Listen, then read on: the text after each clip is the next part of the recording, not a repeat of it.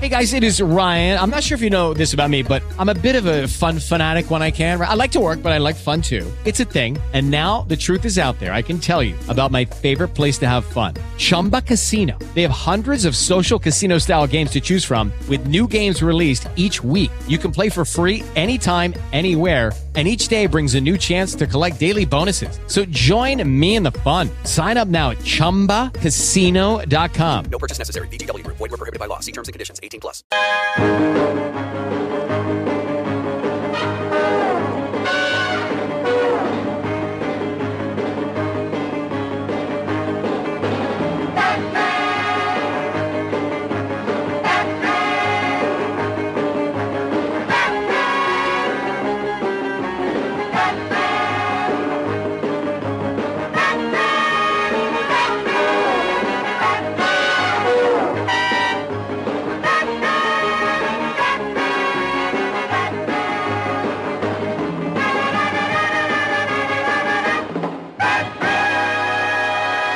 Bienvenidos una semana más a Slamberland, el programa de la Tierra de los Sueños, donde cada semana hablamos de cómics, TVOs, novelas gráficas y muchas, muchas más cosas. Eh, tenemos como siempre a don Joan Rovira.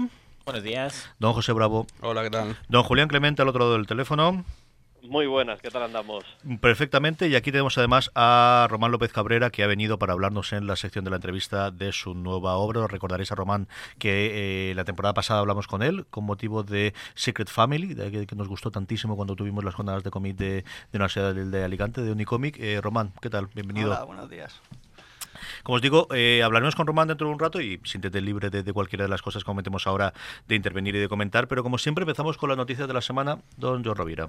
Pues bien, ya estuvimos, bueno, ya estuve comentando sobre todo que el IBAM iba a apostar un poco por una línea de cómics, sobre todo esa exposición que coordinó Álvaro Pons sobre la línea clara valenciana. Uh -huh. Y ya ha anunciado que va a hacer un trabajo especial, un estudio sobre la obra de La Casa de Daniel Torres, que es, bueno, recuerdo un poco porque creo que la comentó, pero más o menos habla de, a través de, de las estructuras de la casa, es un estudio al final de arquitectura, de historia, de sociología, un poco de evolución en un cómic monumental que tardó seis años en hacer, que recomiendo como cómic, pues el Iván va a montar en 2017 una exposición alrededor un poco de toda esta obra. Por lo uh -huh. tanto, eh, alegrarnos que una institución como el Instituto Valencià de, de Arte Moderno apueste por el cómic y mantenga, y sobre todo con esta obra que me parece una, una, maravilla, que todavía no me he leído, pero por lo que he leído, tengo que... me encanta, me encanta. Ayer, sí, yo, yo, me he dado cuenta y he dicho, me parece una maravilla la propuesta, luego tendré que decir cuando me la lea, pero bueno, creo que las críticas también son buenas. o una adaptación de. Si no te la lees tú, ¿qué hacemos entonces, Joan? Porque esta, Bravo y yo estamos esperando de ti, no sé buena o mala. Vamos eh, a la posición. Todo no, el mundo dice. La, no, no la puede posición ser. estará estupenda y a ver si conseguimos hacer una visita como la que hicimos. Yo creo que la podríamos programar. Y la obra no me la he leído, todas las referencias son buenas y era además de las que sonaban como candidatas a ese premio nacional. O sea que vale, la vale, obra vale. tiene que tenerlo, pero cuando me la lea, la pondré en mis recomendaciones cuando, cuando la quiera. Muy bien, más cositas. Adaptación al cine de, de Valerian y Laurlin. Eh, está bien que aparte que llegue todo lo que nos llega de, de, de Marvel, DC, pues que nos lleguen, que hagan adaptaciones de, de cómic, de, la banda de cine en este. Claro, además es una obra. Eh, yo creo que es uno de los referentes del cómic franco, franco-belga, del cómic francés. Es, es, del 67, estaba cotilleando y no me acordaba, oh, sabía que era muy antiguo. O sea, yo creo que va a ser para celebrar el 50 aniversario. Eh, ya están los trailers por ahí circulando. Es de la película es de Luc Besson. Yo creo que puede quedar una cosa graciosita y sobre todo que veamos esos personajes que han sido la. O sea, gracias a este personaje tenemos mucho después. Además, las historias van un poco sobre los viajes, viajes en el tiempo. Entonces, uh -huh. pues nada, esa tengo muchas ganitas. Y además tengo ganitas de recuperar, porque me leí varias, algunos de los tomos, pero son de esos que no me he terminado de leer todos los tomos de, de los personajes y me apetece ahora recuperarlo antes de ver la película. Vale, con la película seguro que hay reediciones, o sea, borrillo y todo lo que quieras, alguna edición completa segurísimo que cuela exacto, exacto, Y Bessoño es un tío que me gusta, ¿eh? no puedo decir, creo que tiene alguna cosa como todos los autores franceses, pero es un tío que en general, sí, la verdad es que la película que ha hecho me gustó. La estética, lógicamente, nos recuerda mucho ya el tráiler, ves un poco el quinto elemento, que, Eh, que ya es el quinto elemento, lógicamente ya recogía de la influencia de, de estas historietas en su propio background cultural, pues aquí, bueno, yo creo que ya diciendo, bueno, ¿para qué voy a hacer una historia inventada cogiendo trocitos de cada sitio? Pues voy a adaptar directamente, o bueno, no, no sé por cómo se habrá sido todo el tema de la producción, pero yo creo que, que yo creo que pues saldrá una cosa bien. Eh, pre- presentará dentro de poco, dentro de su de, de la gama que hace Memoria y la Historieta, eh, TVOs, las revistas juveniles, con grandes de los expertos y como sabéis, pues como aparte de, de ser socio de TVOsfera, pues me gusta ir viendo todo lo que van sacando de este, tra- de este trabajo eh, histórico de sacar un trabajo, pues nada, que estaremos pendientes cuando se publique, pero bueno, ya ha salido el anuncio que lo publicarán dentro de poco. Eh, premio Cultura de la Federación de Mujeres Progresistas en su decimo- decimonovena edición al colectivo de autoras de cómic. Yo, cualquier colectivo, cualquier grupo, cualquier institución que premie cosas de cómic, pues creo que hay que resaltarlo porque, bueno, el cómic es parte de, todo nuestro elemento cultural y pues quería resaltar que, que habían recibido ese premio. Y ya por último, pues nada, el 10 de noviembre salió Para Cuello 7, eh, Hombres del Mañana, eh, editado por Reserve Books de Carlos Jiménez. Ya hablamos en su momento Sí. de todo para Cuellos, es la, la última historia, no, no la he leído, o sea, es súper reciente. Me la pondré en la agenda hoy- de... sí, Hoy estoy cosas novedades. Pero bueno, yo ya sabéis, cuando hicimos el especial de Carlos Jiménez, eh, aquí no voy a, es que sé que me va a gustar. Puede ser mejor o peor que otras, me va a gustar. O sea, no, no, de eso no voy a tener ninguna duda. Pero sobre todo decir que sa- la semana pasada salió a la venta y, por supuesto, pues, estar pendientes y recomendarlo. Os pondremos el enlace en las notes al, al especial, bueno, en el- cuando hablamos de, de Paracuellos en el básico Slamberland eh, la temporada pasada, ya sabéis que siempre lo tenéis todos los enlaces en postal.fm y no digo el barra porque estamos haciendo la transición de la, de la página web y lo del barra algo mm, me parece que va a desaparecer, pero vamos, hemos mejorado, la página es mucho más mona, está montada en Medium, de verdad que quedó muy muy bonita, las últimas está ahí bravo en sus fotografías en la Nueva York Comic Con, tanto esta como la de fuera de series, está muy chula, pero vamos, está en postal.fm y lo normal es que si tenéis un reproductor moderno de, de podcast tengáis los enlaces directamente, diría para hacer clic como decíamos los antiguos, pero no, realmente para pulsar con el dedito, que es como lo hacemos absolutamente todos a día de hoy, y directamente con el enlace poder ir al, al antiguo episodio. No, José Bravo, dale calor. Pues comenzamos con Dark Knight. eh, de hace poco ya se comentó que iba, iba a extenderse la historia a un noveno número. En un principio se supone que eran ocho números ya cerrados. Ahora ya tenemos uno- un noveno. Y nos- no es eso todo, sino, sino que ya se está hablando de un Dark Knight 4, que eso ya Frank Miller ya lo, dejó caer hace un tiempo, pero ahora Claude Johnson también ha hecho lo mismo. Un, un, un 4 y un 5. Ya estamos hablando hasta incluso del 5. Esto, la vaca esto da para, da para todo. ¿Tú cuánto crees que va esto? Dos dígitos seguro, ¿no? Eh, seguro, pues esto mientras que saquen, o sea, piensa que poner Dark Knight eh, vende, Eso, entonces sí, sí. luego que tenga que ver con la historia original, eso es lo de menos. Eso ya Tienes ya- que contar- cu- cuando termines tú me tienes que contar tu opinión, porque te la has guardado bastante. Comentaste un poquito solo. Es que soy de hasta que no me lo lea entero, eh, sabes, por ahora Mira, mira cómo se esconde el tío, ¿eh? Mira cómo se esconde. No, mira, mira, mira, Julián. hagan números tiene tiempo. Julián, dile, dile, dile, dile, tú. Que se lea entera las 18 partes que se hagan al final para emitir un juicio. no, no, por lo menos este este, eh, o sea, este Dark Knight 3 quiero que, que termine. eh, vamos por el número 6, si no me equivoco.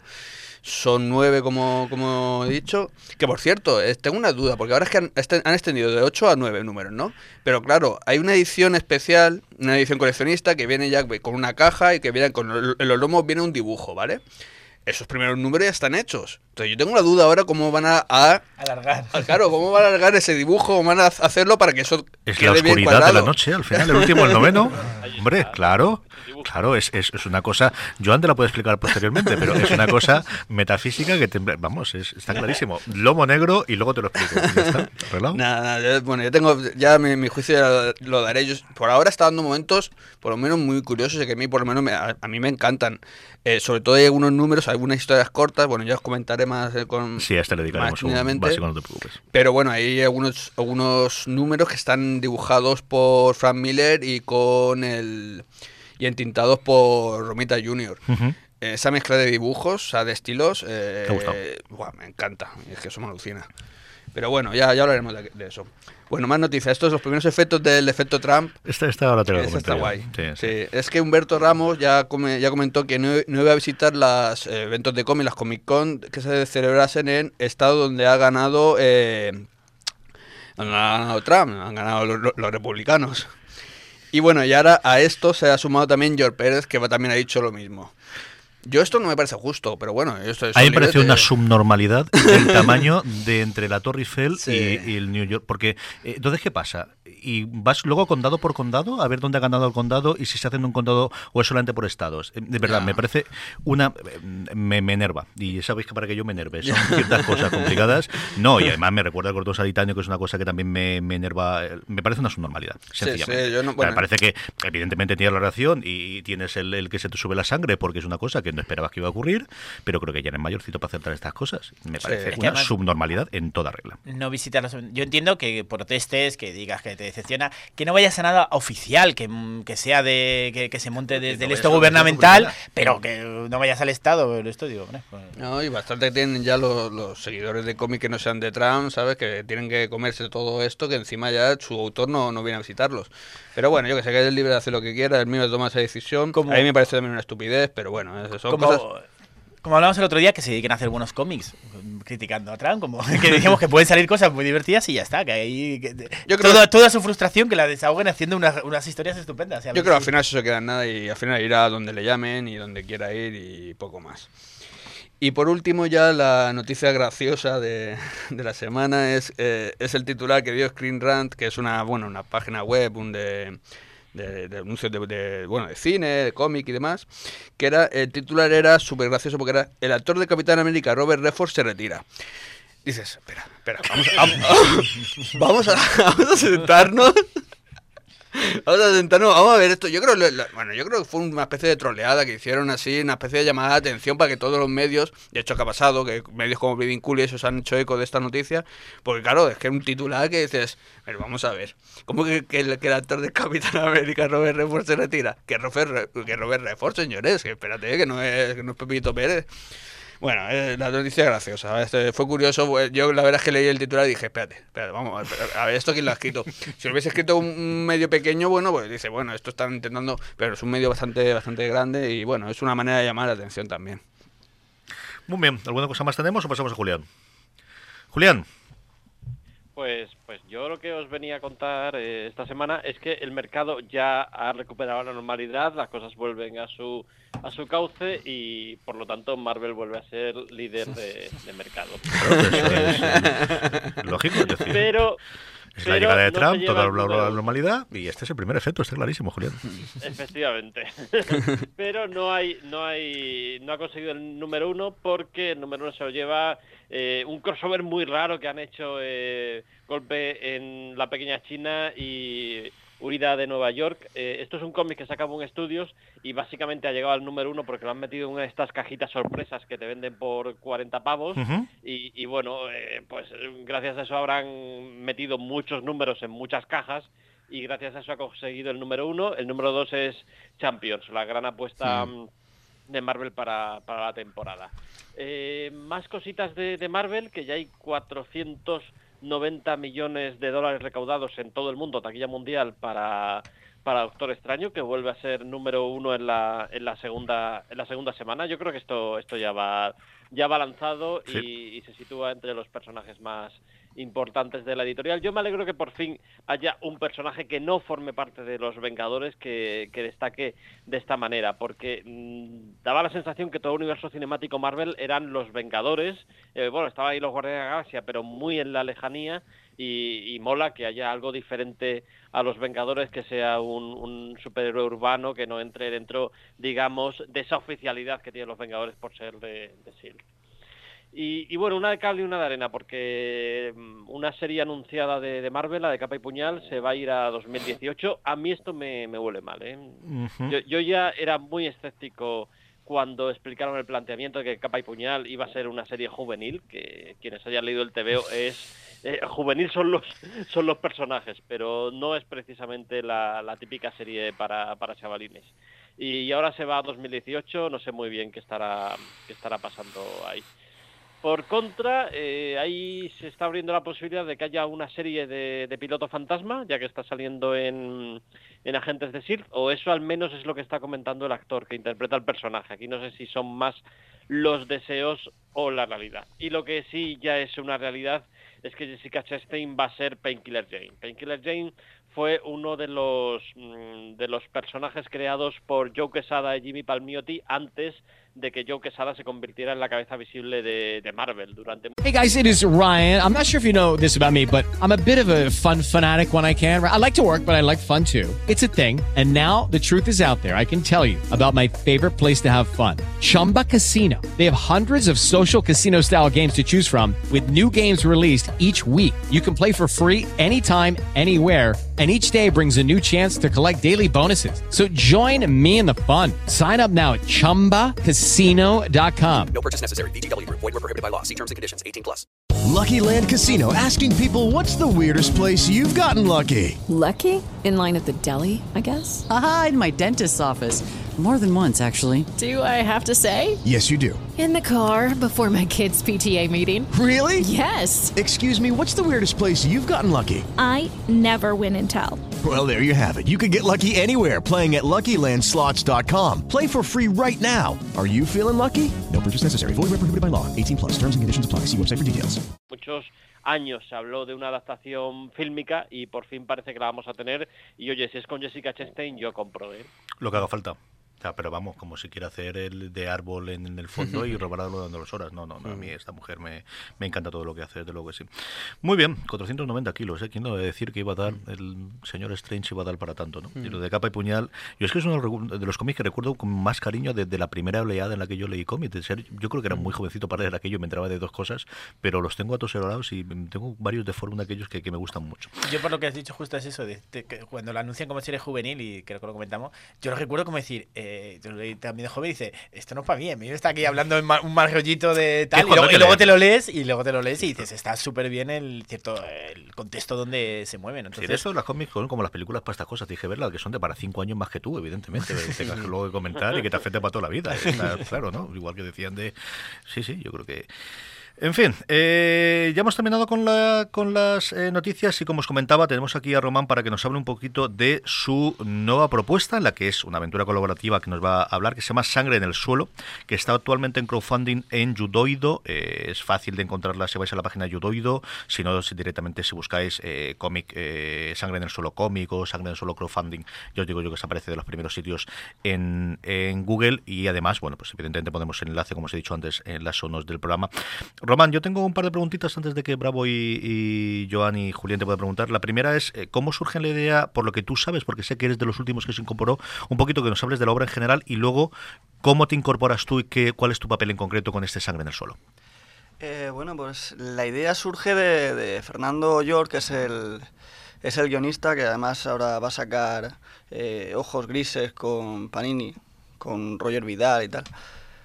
Y, él, bueno, ya teníamos contacto previo. Y él quería hacer algo con Rocketman Project. que- porque, bueno, por, quería hacer algo, algo con ellos desde hacía tiempo. Ya habían hecho eh, las catacumbas de Salem, que también sigue la misma dinámica de, de distinto, de, de varios capítulos eh, con distintos guionistas, eh, dibujantes, perdón.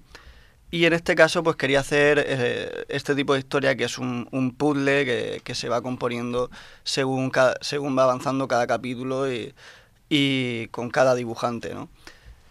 Y entonces se lo propuso a Mercedes del Castillo, que es, de, que es la, editora de, de Rocketman, o una de, de las editoras, y, y se pusieron a ello, ¿no? Creo que no, no, hay, no hay mucha más historia. Yo lo que tengo aquí es en la descripción, que está muy, muy, muy bien en Yudoido, os cuentan que Sangre en el Suelo es un libro colaborativo en el que participan ocho dibujantes, un guionista y una editora, como nos contaba ahora mismo Román. Nuestro objetivo es contar una historia noir a través del punto de vista de los seis sospechosos de un asesinato y del detective al mando de la investigación. Eso es lo que se va a encontrar la gente, ¿no? Es una historia con un único guionista, una historia noir en la cual se presenta al principio el asesinato y luego cada uno de los capítulos lo hacéis cada uno de los dibujantes. Es por lo que tengo entendido, ¿no? Sí, además hay una cosa muy, muy, muy interesante, que es que ninguno de nosotros, excepto yo, que me encargué del, del capítulo final, en el que se resuelve el misterio, eh, solo, bueno, solo el guionista y yo sabemos, sabemos quién es el asesino. Ni siquiera mis compañeros saben, saben a quién le toca al final esa, esa carga. Bueno, ahora lo sabe la editora porque entregué Ya mis páginas claro. hace poco y, y- y evidentemente lo sabe, ¿no? Pero, pero eso, la verdad es que ¿Cómo ha sido el, cómo te cómo te lían a ti para hacer esto? Cuéntame. Pues me lían porque Eh, Fernando, bueno, yo ya he trabajado alguna vez con Fernando intentando hacer algún proyecto que de todavía no hemos conseguido ninguno que viera la luz, pero ya habíamos hecho un par de proyectos y, y teníamos muy buena relación y, y de- cada cierto tiempo pues me llama para alguna cosa y en este caso pues le faltaba le faltaba el dibujante del último capítulo que en un principio creo que lo iba a hacer Mark que es el, el que ha hecho el primero que es el prólogo. Y pero al final pues me llamó a mí. Joan. Más o menos la pregunta iba sobre lo que habías comentado, pero tú, bueno, eres el que sabes el, fi- el- quién es el, el asesino al final, pero ¿sabes el guion de todas las historias? Han Sí, sido sí. independientes- Tú sí que tenías todos. Sí, y luego los demás guionistas solo han tenido acceso a su historia, por así decirlo. De hecho, yo me retrasé un poco también a, a la hora de, de poder empezar. Yo ya entré tarde, entré creo que a finales de agosto. Y aún así ya también me retrasé un poco porque a mí me pasaron el guion, pero sin el último capítulo. Y, y tuve que esperar un poco a que se terminara de cuajar el, el último y me lo pasaran. Eh, Que yo también tuve, tuve esa, esa intriga durante varios días. Y la verdad es que, a ver, ha sido un poco difícil, ¿no? Porque, claro, vas dependiendo de lo que haya dibujado el- el- los distintos compañeros, ¿no? Y- habéis hablado entre los dibujantes, Claro. mm, claro para saber Claro, de hecho, cómo lo iban a enfocar. Y... De hecho, yo eh, en cierto momento pues tuve que, en el grupo de trabajo que tenemos en Facebook, tuve que poner una lista de las cosas que iba necesitando sí o sí y, y de las que las que iba a necesitar. De hecho, uno hubo una, mm, una viñeta que dije, esto no tiene mucha historia, solo puede ser así. Lo- me voy a aventurar y lo voy a dibujar ya directamente así. Y luego me tocó cambiarlo cuando vi la página del, del compañero. Claro, no, es que, a ver, me parece súper interesante, pero para trabajarlo me parece... También se aprenderá un montón, pero claro, estás dependiendo de cómo Sí, sí. cuente otro la historia para Sí. ver cómo la encajas tú. La verdad es que hemos sufrido bastante. con No, eso. ¿habr- ¿Habrías preferido que te dieran una de las? No, supongo que también la parte de conclusión es... Hombre, para mí ha sido, ha sido un pepino poder hacer, hacer eso, porque además mm, cuando lo leí no me lo esperaba. Al final no me lo esperaba, no. O sea que nos eh, sorprenderá cuando... Yo veamos. creo que sí, a lo mejor yo es que soy muy corto de miras y, y me sorprende cualquier cosa, pero yo creo que, que desde luego eso no me lo esperaba para nada. Me esperaba cualquier otro personaje y, cual- y cualquier otro método. Y la verdad es que, bueno, pues eso, ha estado, ha estado muy bien poder hacer eso y también es difícil porque yo soy muy bocazas y, y, y callarte y, y sobre todo pedir las cosas en el grupo para que y- a ver cómo lo pido sin, sin, sin que salte la liebre y alguno diga, ah, me está pidiendo esto, esto es porque este... Este es el- ya, ya sé... ya- De hecho, eh, mi pareja no lo sabe. Me dijo que no quería saber.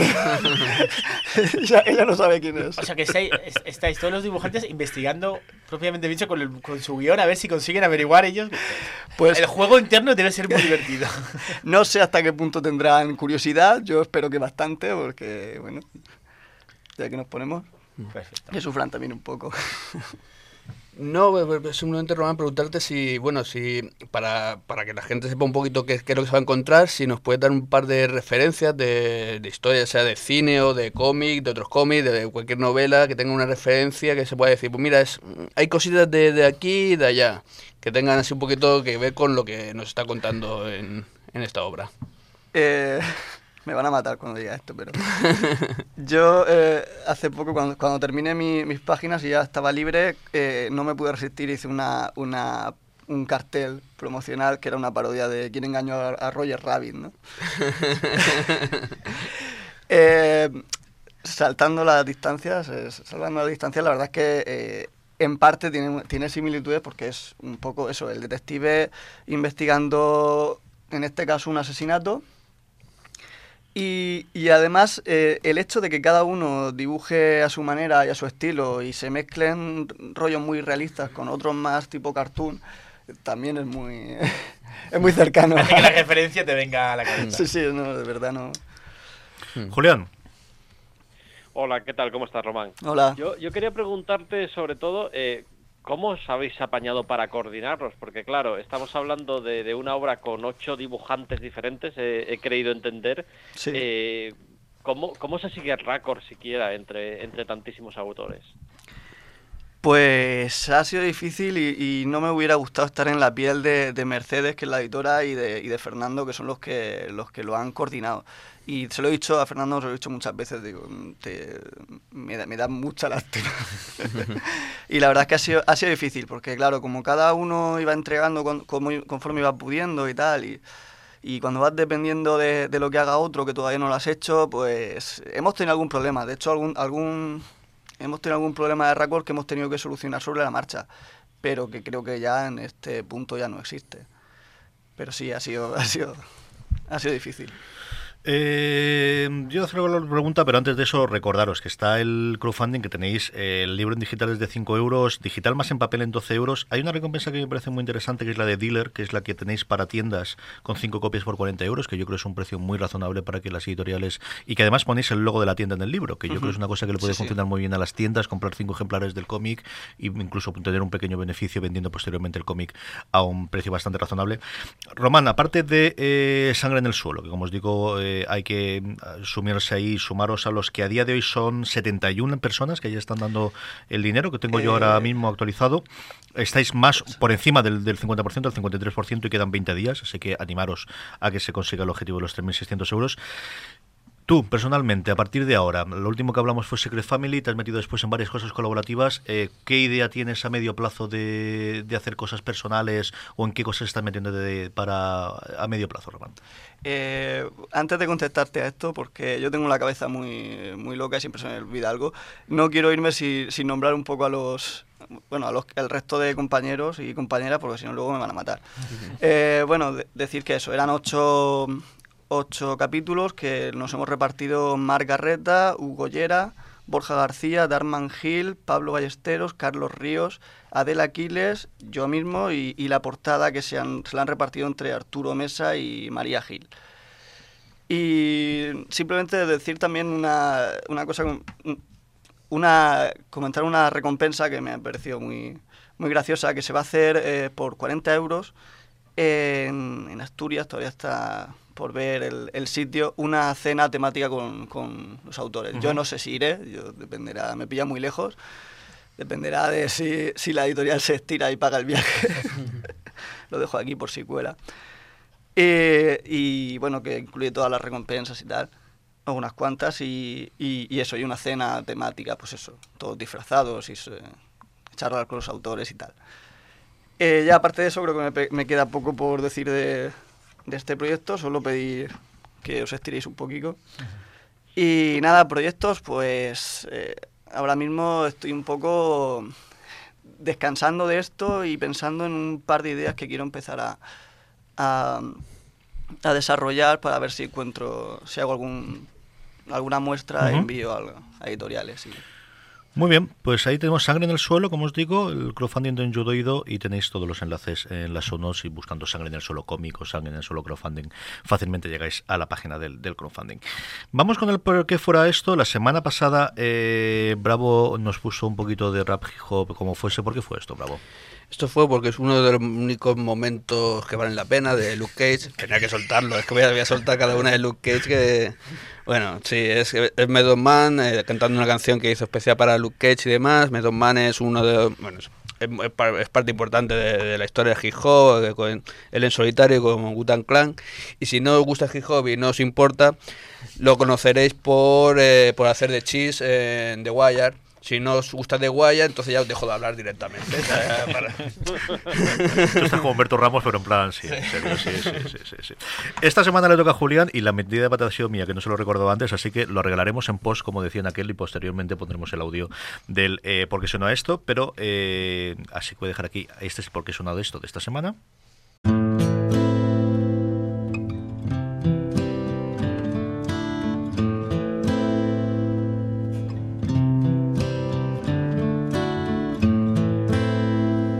I hurt myself today to see if I still feel. I focus on the pain, the only thing that's real. The needle tears a hole, the old familiar sting. Try to kill it all away, but I remember everything. What have I become? My sweetest friend. Step into the world of power, loyalty, and luck. I'm gonna make him an offer he can't refuse. With family, cannolis, and spins mean everything. Now, you wanna get mixed up in the family business. Introducing The Godfather at ChumbaCasino.com. Test your luck in the shadowy world of The Godfather slot. Someday, I will call upon you to do a service for me. Play The Godfather now at ChumbaCasino.com. Welcome to the family. VGW Group. No purchase necessary. Void where prohibited by law. See terms and conditions. 18 plus. With the Lucky Land slots, you can get lucky just about anywhere. This is your captain speaking. Uh, we've got clear runway and the weather's fine, but we're just going to circle up here a while and uh, get lucky. No, no, nothing like that. It's just these cash prizes add up quick. So I suggest you sit back, keep your tray table upright, and start getting lucky. Play for free at LuckyLandSlots.com. Are you feeling lucky? No purchase necessary. Void where prohibited by law. 18 plus terms and conditions apply. See website for details. Everyone I know goes away in the end, and you could have it all.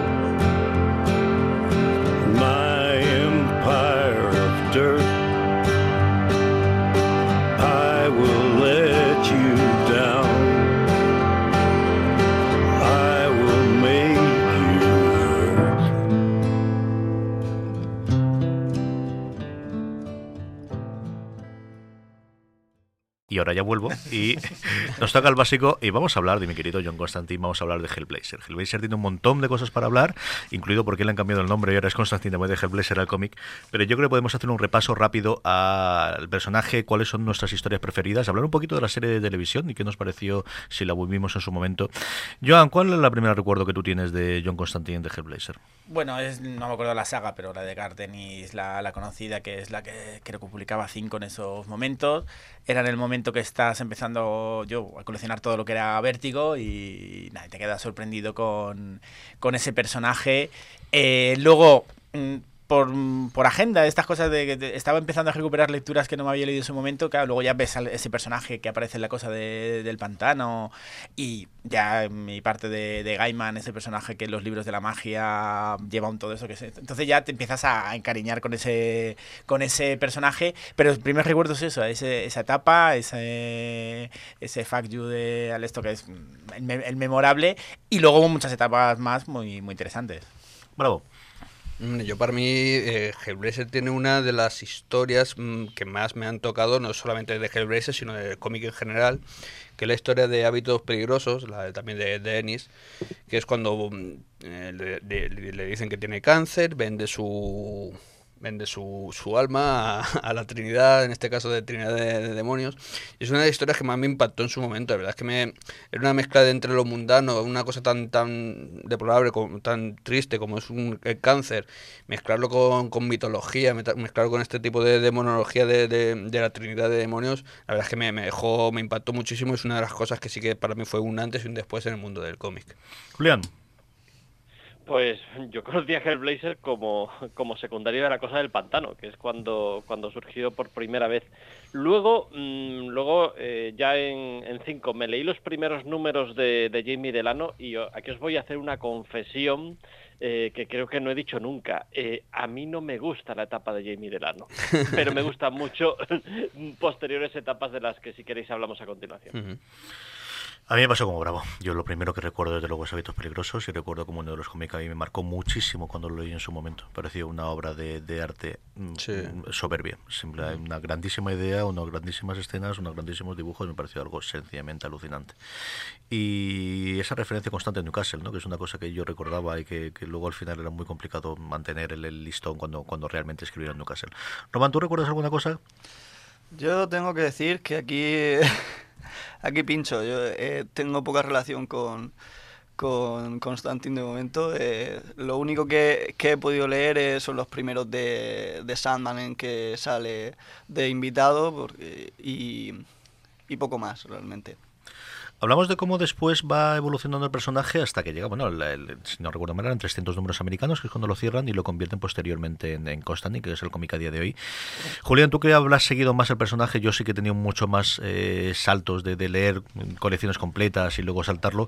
¿Cómo ha ido posteriormente? ¿Se ha llegado a, a ese nivel de las primeras temporadas de Carcenis en algún momento posterior? Yo creo que sí. El problema con, o el problema, o la, circunstancia que se da con Hellblazer es que yo creo que, todas sus etapas entre sí eh, son muy distintas, con lo cual te puedes hacer aficionado a una determinada etapa y que te guste mucho esa etapa y que no te gusten las demás, o que tengas preferencia por una y te gusten otras, o dejes otras al margen. Yo estaba aquí mm, revisando un poco la colección y como, como os digo, a mí la etapa de Jimmy Delano, que siempre se dice que es la mejor, que es la más auténtica, la más política, eso sí se lo reconozco. Hay, hay algún comentario eh, político muy interesante en la etapa de, de Delano y quizás sea lo, más interesante de esa etapa para mí. Eh, no me acaba de convencer. En cambio, en los primeros, en los primeros años sí ya encontramos una pequeña joya que, que hizo Grant Morrison con David Joyce en los números 25 y 26 americanos. Básicamente eh, contaba como un pueblo al completo, una, una localidad pequeña se, se pervertía. Eh, y a mí, eh, de la primera parte de la, de la colección, creo que es de, mi, de mis favoritas. Luego, evidentemente, la etapa de, de Garth Ennis, que, curiosamente, eh, Bravo comentaba antes que era, que era su favorita, o que tú también la habías leído, no está demasiado bien considerada. Y a mí, particularmente, también porque luego volví sobre ella, como vosotros, leí Hábitos Peligrosos y me, me fascinó. Para mí sigue siendo la, la historia definitiva de, de Hellblazer. Pues siempre se habla de esta etapa como que fuera un, Hellblazer un tanto apócrifo y yo no estoy en absoluto de acuerdo. Yo la disfruté muchísimo y ya cuando llega Steve Dillon me parece que, que alcanza la perfección, que es básicamente una, un ensayo de lo que luego nos vamos a encontrar en, en Predicador. Y, y bueno, luego hay etapas muy interesantes. A mí la de Paul Jenkins y Son Phillips me parece muy chula, es una etapa muy larga y a mi juicio muy, muy sólida, muy, muy para redescubrir. La de War- Warren Ellis, que fue muy cortita también, eh, me gustó mucho. Incluso la de Brian Gazzarello, que es otra que también le echaron muy en cara, que se salía de lo que solía ser eh, Hellblazer, pues yo también la disfruté muchísimo. El personaje en sí y todo el elenco de personajes tiene alrededor. Joan, ¿qué nos atrae de John Constantine? Hombre, yo creo que el- en la parte esa de, de- que, como ha dicho antes Julián, que eso nos antecede un poco, sobre todo esa etapa de Gardenis a, a ese predicador, el decir las cosas. A mí, como ha dicho, la- esa parte de crítica política que tenía desde el principio, pero no solo de crítica política, de, de situarte en, en ese Newcastle, en esa sociedad, como he dicho, en hábitos peligrosos, ponerte en esa situación de una situación de cáncer.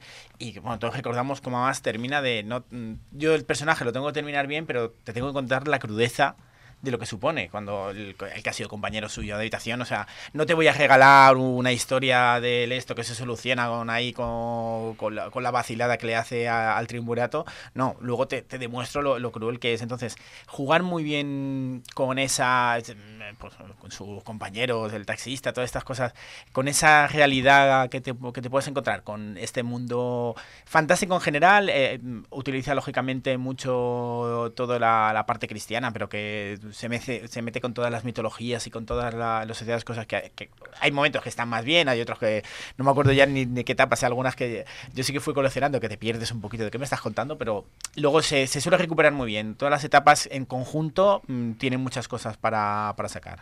Pero ¿qué hace que nos guste el sinvergüenza rubio este? Pues a mí especialmente, bueno, sobre todo la crudeza. De, sobre de muchas épocas o sea, ha sido muy- es un cómic muy, muy crudo, muy duro.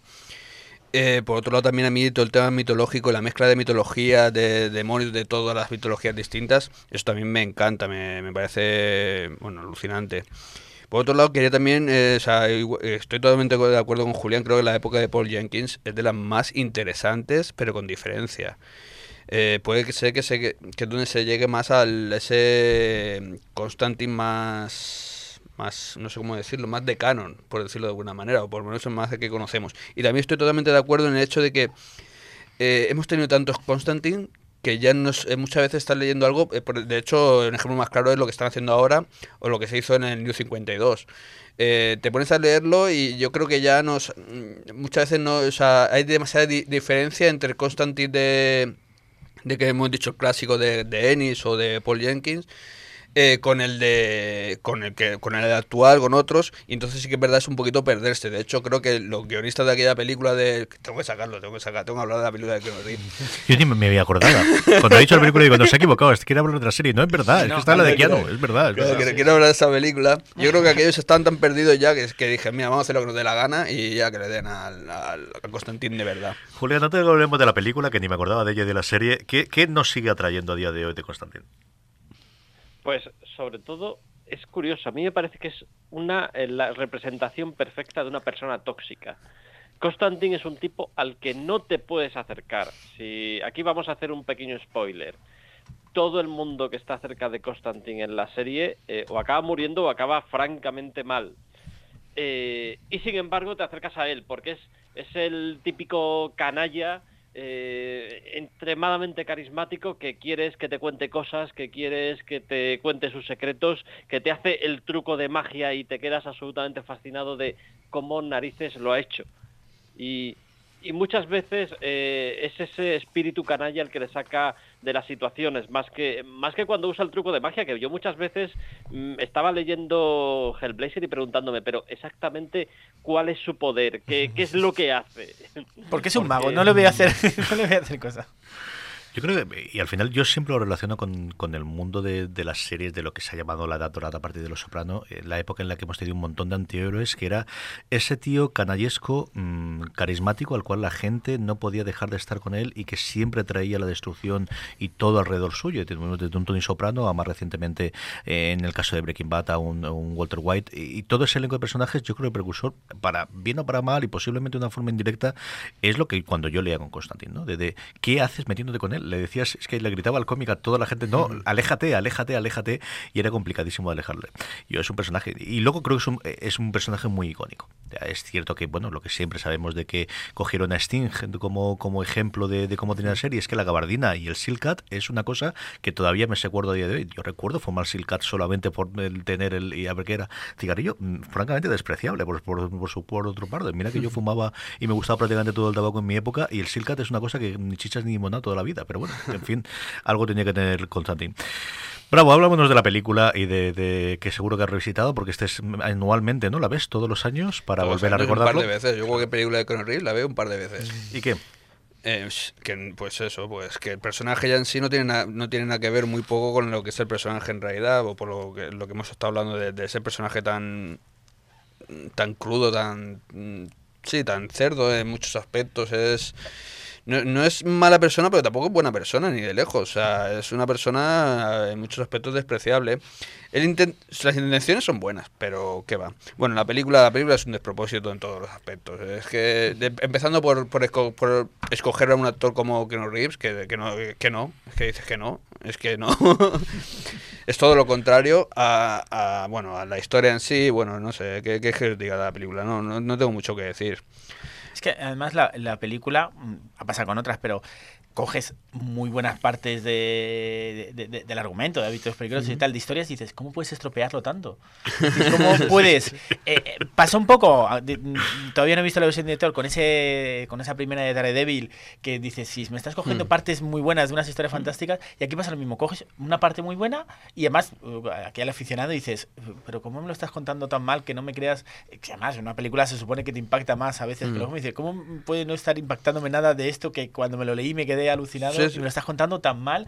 Pues eso, el personaje no es creíble, el... Es que en realidad tiene buenas ideas en el hecho de coger, pues eso, coger la mitología, coger los ángeles, Gabriel, el otro, tal, coger, coger eh, demonios y demás. Pero es que la esencia en sí no es eso. La esencia es, es otro, es el personaje en sí, que debería tener un tío con muchísima personalidad. Y te pones a Keanu Reeves, vuelvo a repetir. Entonces, pues, pues a partir de ahí ya todo no, no, no encaja. Oye, no, no hay que desmerecer lo bien que hace Keanu Reeves de Keanu Reeves. Sí, es Neo en todas las películas. Eh, Mira, hace poco vi una que estaba bien, la de John Wick. Esa está chula. Es divertida, van a hacer la segunda. A mí me Sí, sí, verdad. Está chula, ¿eh? Dije, mira, una película de este tío que está chula. Julián, de la película a la serie. Yo voy a hacer la nota disonante. A mí me gusta la película. Oh. A mí me parece que es una película muy entretenida, eh, visualmente muy, muy impactante. Y sí, efectivamente, no es Hellblazer. Eh, es evidente en el momento en que coges a, a Keanu Reeves que no vas a hacer Hellblazer. Pero si olvidas eso, pues e- es una película que, que mira, eh, tú antes se lo decías de broma, yo de vez en cuando me la repaso y, y tiene cosas muy chulas. Al margen de eso, efectivamente, no es Hellblazer. Vale, no es Hellblazer, eh, vale, pues. A lo mejor eh, ha- haré eso, le cambiaré el título y la veré y diré, oye, una película interesante de demonios. Y... Efectivamente, pero, Ya pero nos- igual que, que el Constantine de ahora no me parece que sea demasiado Constantine el, el que se puede ver. En Sherwin Williams somos tu compa, tu pana, tu socio, pero sobre todo somos tu aliado, con más de 6.000 representantes para atenderte en tu idioma y beneficios para contratistas que encontrarás en aliadopro.com. En Sherwin Williams somos el aliado del PRO. ahora en los en los TVOs. Es co- ma- me parece más bien casi una parodia de, Sí. del Mm. Constantine clásico que, que- que conocemos. Y luego la, la serie de, de televisión, fíjate que empecé a verla, que dije, hostia, pues este debe ser el aspecto que tenga eh, Constantine si, si fuera de carne y habitara entre nosotros. Y, y debería hablar con ese, con ese acento tan marcado y, y debería ser así. Pero no he conseguido engancharme. En- Me pareció que, le faltaba le faltaba eso, lo que hablamos antes de, carisma, de ganas de, de seguir a ese tipo y, no lo consiguió en absoluto. Yo que tenía un grandísimo problema de hacer en Network. Eh, creo que intentaron hacerlo lo demasiado fiel al cómic para la gente que le gustaba el, personaje de Constantine. Precisamente yo creo que llevados por, por la gran diferencia que ha tenido la película. Yo creo que no querían volver a hacer eso. Y en vez de hacer algo como Lucifer, que es nos da exactamente lo mismo, hemos cogido el nombre, hemos cogido más o menos la idea, pero vamos a hacer una serie para una cadena en abierto americana y ya llevan dos temporadas.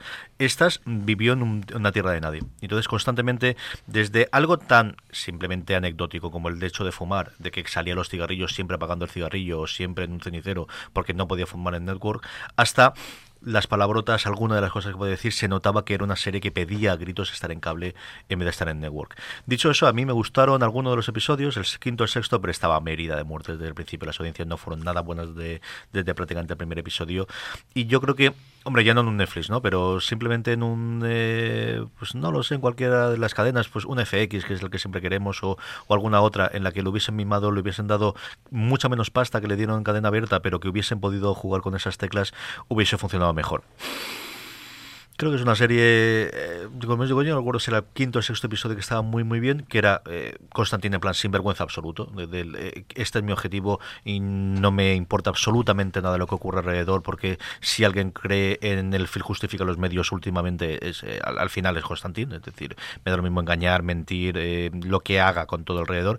Tuvieron un serio problema de producción y es que cambiaron a la coprotagonista del, del primer al segundo episodio. No les gustaron absolutamente nada la química que tiene entre los dos y lo cambiaron. Yo creo que eso también les afectó los guiones. Y a día de hoy queda como una curiosidad. Yo creo recordar que fueron los 13 episodios de la orden inicial lo que fueron. ¿Tú llegaste a ver alguno, John? No, porque le tenía ganas, pero como se quedó en la primera temporada dije, no sé si me merece la pena. Le, tenía muchas ganas por eso, por después de la película donde no ves a John Constantine, había vida más, dice, no, aquí tienes que coger y puede que algún día en la lista pendiente la coja porque sí que me apetecía ver a, ese John Constantine en, en una serie, pero ya como me- he oído esas críticas me he quedado con ganas, pero bueno, oyéndote a lo mejor me animo a ver un poquito. Yo creo que, que, eh, como curiosidad, más que otra cosa. Yo creo que hay mejores adaptaciones de cómic y mejores cosas a, a futuro y será por series, que decir clase. Ya, ya, eso. Metamos. en la lista tengo ya tantos que... En fin, hasta aquí el repaso a nuestro querido John Constantine. Eh, hablaremos. eh, a ver, dime. No puedo dejar Const- Constantine sin de- recordar que hay un número con guion de Neil Gaiman y dibujos de Dave McCain. Hombre, si Neil sale Gaiman. Neil Gaiman, tengo que hablar de, tengo que hablar de él. Y esa historia, pues también la, la recomiendo, la de Abrázame, que es la mi favorita porque es de Neil Gaiman. No es la mejor, además es una historia, es una historia suelta que está, que está bastante no, bien. no. O sea, es una historia que, que está muy chula, pero lógicamente eh, el Hellblazer es mucho mejor eh, cuando se desarrollan las historias. Pero como era Neil Gaiman, no podía dejar de decirlo. Muy bien, eh, vamos con eh, nuestras recomendaciones final de, de mm, eh, las recomendaciones, pero antes de eso, recordar que está completa eh, Hellblazer, yo creo que está a día de hoy absolutamente todo para, para poder comprar. En Julián, tú lo tendrás más claro, ¿no? ¿Dónde está?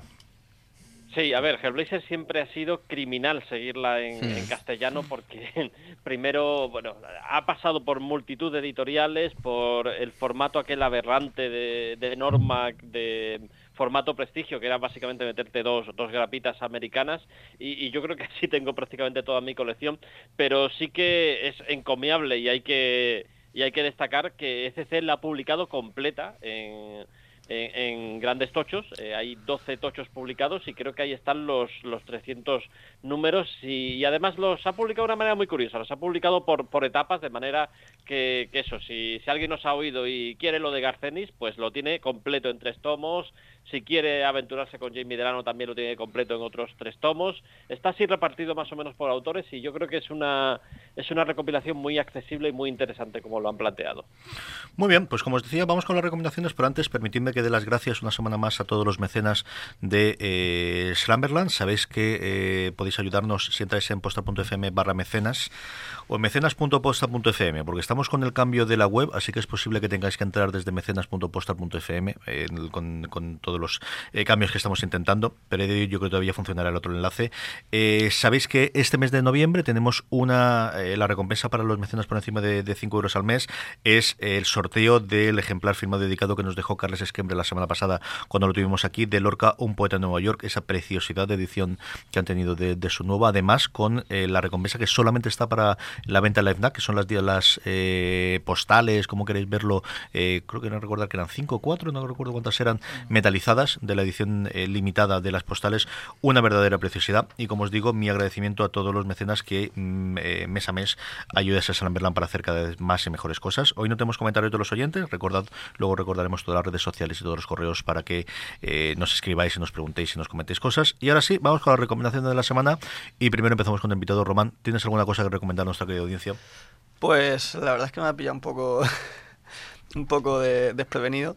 Así que lo primero que me viene a la mente, eh, voy a empezar por, por Alan Moore, ¿no? ya que nos ponemos. Y vamos a ir a cosas un poquito más de rebuscar. Por ejemplo, el, eh, la saga de los Boye Freeze, no sé si, bueno, no sé si se pronuncia así, la verdad. Eh, que es, un, es de las primeras cosas que, que publicó y son historias cortas de humorísticas, ¿no?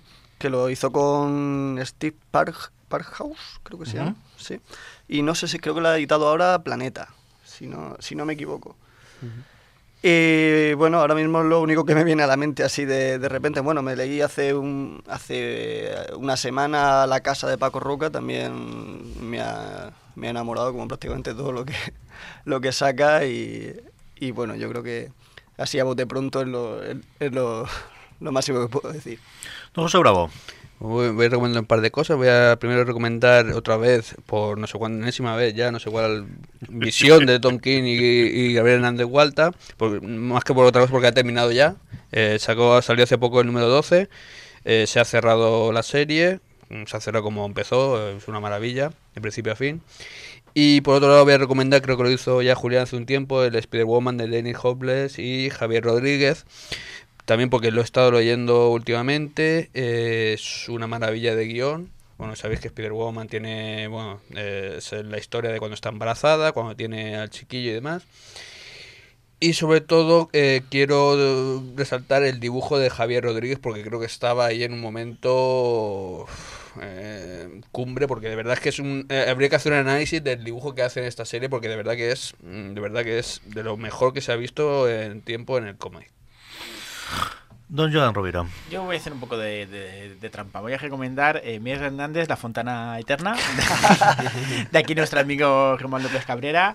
Eh, lo presentó hace unos años en Unicomic. Y eh, justamente, además, la trampa era porque venías, pero también porque ju- la semana pasada, como estuvimos con el cómic de Lorca, me acordé un poco, pues esos de cómics basados en poesía. Y ya que estamos grabando en la Universidad Miguel Hernández, que, que mejor que, que esta historia. Luego si quieres completar, pero bueno, son nueve, nueve historias, si no recuerdo mal. Una serie de historias cortas donde se puede ver cómo, cómo sigue vigente la poesía de Miguel Hernández, aparte de ir conociendo un poquito la, pro- la propia biografía de- del autor, que fue editado por la Concejalía de Cultura del Sí. Ayuntamiento de Orihuela. Supongo que será difícil de encontrar, pero bueno, que nos pregunten, intentaremos hacer esto. Pero a los que somos aficionados a la poesía y especialmente a Miguel Hernández, es una obra muy, muy curiosa y en esto de, de ver a. De, de llegar a los autores de una manera distinta, yo creo que está muy bien. Como lo lo hablábamos el otro día con lo de Lorca, yo pues le he hecho la trampa y aquí he hablado también de esta que no la conocíamos. Que como sé que Family ya hablamos, de esta no la, no la teníamos. Bueno, muchas gracias. Román, háblanos un poquito del, del cómic, ya que estamos. O cuéntanos un poquito lo del de Miguel Hernández. Pues bueno, era eh, es un proyecto que, que, bueno se publicó en 2013 y yo lo que quería hacer con él era pues un poco rendir homenaje a Miguel Hernández que es, es, vamos es mi autor fetiche y como no me atrevía la verdad a hacer una biografía al uso eh, adentrándome en bueno es una es una biografía muy compleja con con bueno con muchas idas y venidas y entonces se me ocurrió la idea de hacerlo por, por, historias eh, eh, actuales, ¿no? por ejemplo, inventadas, claro. De, pues, por ejemplo, pues un chaval que para que para querer para conquistar a la, a la chica que le gusta, pues empieza a leer a Miguel Hernández porque uh -huh. a ella le gusta y entonces eh, este tipo de historias pues se van entrelazando con, o sea, nos, nos transporta con por medio de, de poemas concretos pues a, a situaciones de, de, la vida del propio, del propio Miguel. Muy bien, don Julián Clemente, además de corregirme como se escribe de lo cual te estoy tremendamente agradecido, que así no tengo que buscarlo yo. Julián.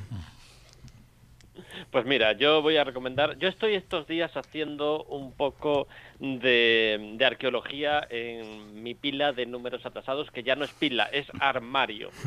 Por lo tanto, las siguientes semanas os voy a recomendar TVOs que quizá estén un poquito, un poquito ya, ya pasados de, de novedades, por así decirlo. Y, y, bueno, esta semana traigo uno de esos, tenía, tenía por leer, pendiente de leer los primeros tomos de East of West, eh, de de Jonathan Hickman y Nick Dragota y me ha fascinado. Este, este TVO es uno de esos TVOs que yo la verdad es que después de dos tomos no acabo de saber sobre qué va.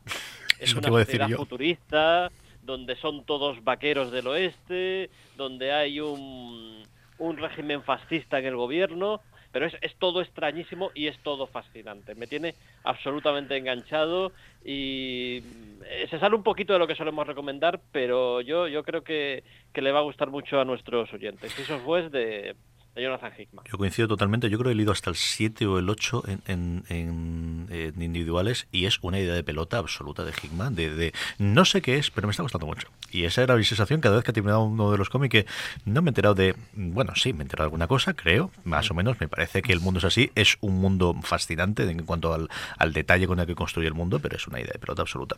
A mí me gustó mucho. Me gustó mucho lo que he leído. Y el dibujo brutal. ¿eh? Sí. Es una cosa absolutamente impactante. Pues ya lleva 30 números el tío con, ya, este, ya te digo con yo. este mundo que no sabemos de qué va. Sí, yo creo que fue el verano pasado, yo creo que un poquito antes de que empezamos el Amberland o alguna cosa, pero me, me, leí los que habría o los que pude conseguir en ese momento. Pues a ver si la retomo, sí, porque además de, de esta sí me gustó bastante. Eh, si John dice que ha hecho un poco de trampa, yo voy a hacer más todavía, y es que recomiendo encarecidamente eh, Hábitos Peligrosos. Y Hábitos Peligrosos está buscando ahora, es el número 41, el 46 americano en su momento de Hellblazer, que como se ha dicho Julián, está en el tomo 1 de Garcenis de ECC. El tomo 1 de, de ECC eh, va del 41 al 55, así que la primer arco que tenéis es Hábitos Peligrosos, que de verdad para mí sí es uno de los historias fundamentales personalmente de las que yo haya leído y me haya afectado, me haya cuando he dejado de, de decir leche, algo me ha cambiado o algo distinto tenido y yo creo que es una de verdad una maravilla que si no habéis leído todavía tenéis que leer sí o sí, como os digo, si leéis en, inglés del 41 al 46 y si lo queréis en, español ECC lo tiene en el primer tomo de Garcenis, el volumen 1 de 3 de Hellblazer.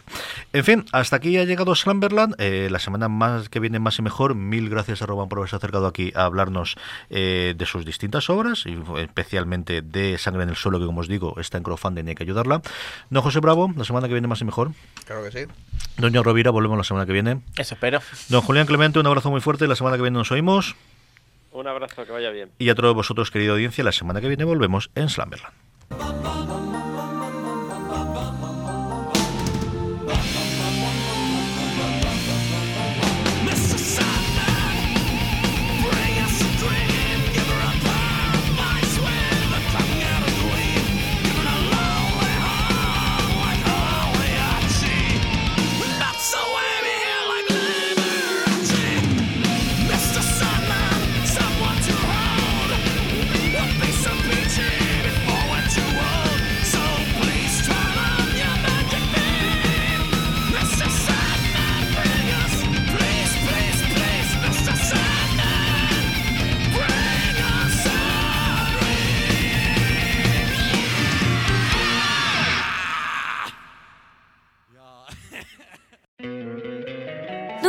Encantaría tener 100 dólares extra en tu bolsillo? Haz que un experto bilingüe de TurboTax declare tus impuestos para el 31 de marzo y obtén 100 dólares de vuelta al instante.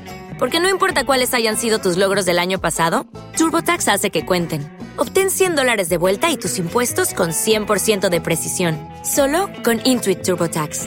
Debes declarar para el 31 de marzo. Crédito solo aplicable al costo de la presentación federal con TurboTax Full Service. Oferta sujeta a cambios o cancelación en cualquier momento.